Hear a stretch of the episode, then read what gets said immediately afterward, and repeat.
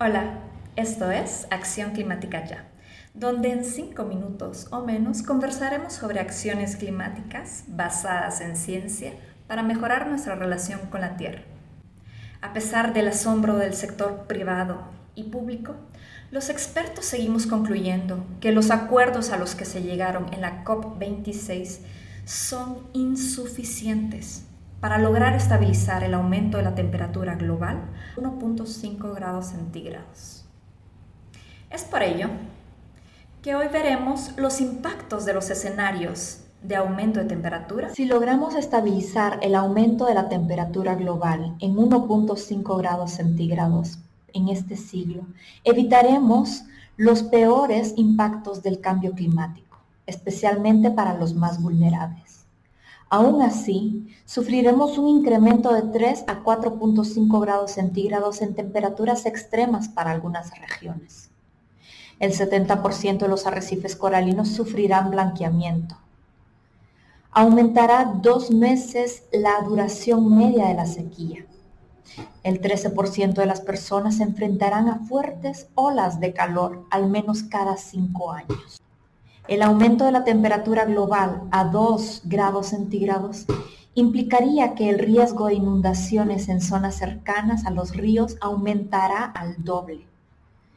El 90% de los arrecifes coralinos sufrirá blanqueamiento. El aumento de la duración media de la sequía será de cuatro meses más del 50% de la población mundial estará expuesta al calor letal durante más de 20 días al año. El aumento de la temperatura global a 3 grados centígrados implicaría que el hielo marino del Ártico desaparecerá en dos de cada tres veranos. 50% de la pérdida de las especies de insectos conllevará a una pérdida de más del 50% de su hábitat la desertificación de América Central y el norte de América del Sur, incluyendo la selva amazónica, ocurrirá. Aumentará a 11 meses la duración media de la sequía y el daño de incendios forestales se duplicará comparado al día de hoy. El aumento de la temperatura global a más de 4 grados centígrados implicaría un aumento del nivel del mar de 1.2 metros para este siglo. Más de dos tercios de los glaciares de las montañas del Himalaya se derretirán, afectando con ello a más de 2 mil millones de personas que dependen de estos.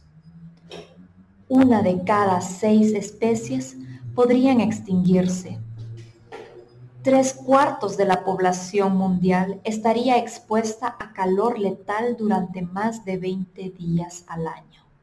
Es cierto que en toda negociación cualquier avance es mejor que un estancamiento, o peor aún, un retroceso. Se reconoce que el gran logro de la COP26 fue el compromiso a una reunión anual para la revisión de compromisos y avances para el logro del objetivo que es estabilizar el aumento de la temperatura global a los 1.5 grados centígrados para este siglo. Sin embargo, nos encontramos en una situación muy crítica en la que estamos contrarreloj, donde solo tenemos un periodo corto de oportunidad única. Es decir, solo tenemos ocho años para organizarnos y tomar acciones climáticas para reducir nuestras emisiones globales al 50% para este 2030 y al 100% para el 2050. Los cambios extremos del clima proyectados son mayores en frecuencia e intensidad con cada incremento adicional de temperatura del calentamiento global. Todos somos parte del problema y todos somos parte de la solución. En los dos episodios anteriores les presenté 10 acciones climáticas más importantes que como individuos podemos llegar a realizar. Sin embargo, requerimos soluciones y políticas públicas a nivel de una ciudadanía planetaria. Así que la acción climática de hoy es, sé el cambio y exige a tu gobierno. Ya sea que trabajemos para el sector privado o el sector público de cualquier país, todos vivimos en esta tierra.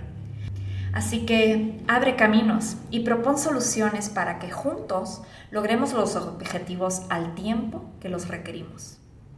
Sintoniza el próximo episodio de Acción Climática Ya para obtener otro consejo rápido de Daniela Gallo, doctora y profesional de sostenibilidad, que te ayudará a mantener y fortalecer todos tus esfuerzos de responsabilidad económica, social y ambiental.